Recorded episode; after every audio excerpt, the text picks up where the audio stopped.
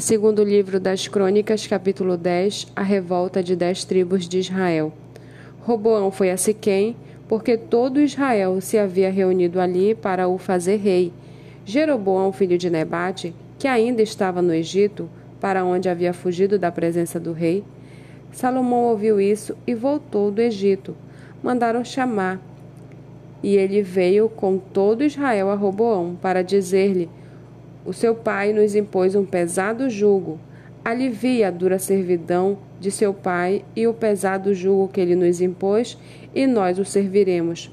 Roboão respondeu: Voltem aqui há três dias. E o povo se foi.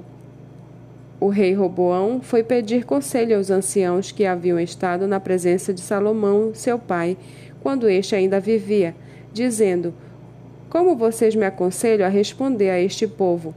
Eles disseram: Se o Senhor for bom com este povo, e lhes agradar, e lhes falar palavras boas, eles lhes farão seus servos para sempre.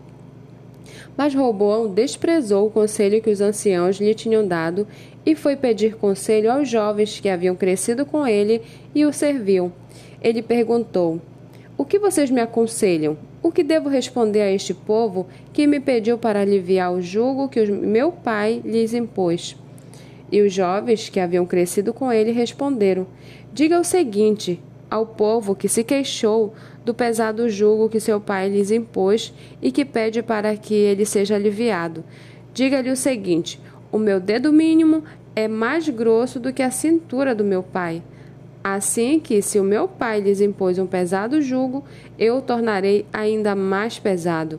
Meu pai castigou vocês com açoites, eu vou castigá-los com escorpiões.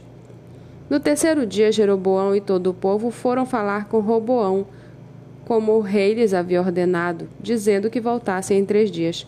O rei lhes deu uma resposta dura, porque o rei Roboão havia desprezado o conselho dos anciãos. Pediu -se... Preferiu seguir o conselho dos jovens, dizendo: Meu pai lhes impôs um pesado jugo, mas eu o tornarei ainda mais pesado.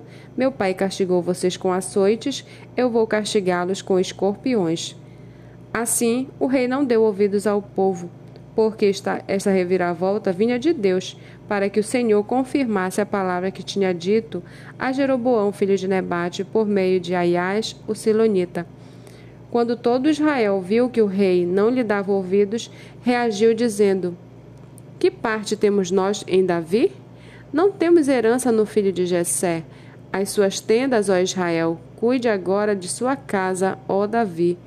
Então todo Israel se foi às suas tendas.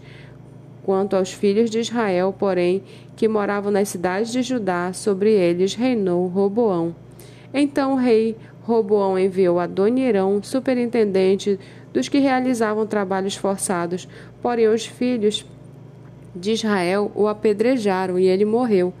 Mas o rei Roboão conseguiu subir no seu carro e fugiu para Jerusalém. Assim, Israel se mantém rebelado contra a casa de Davi até o dia de hoje.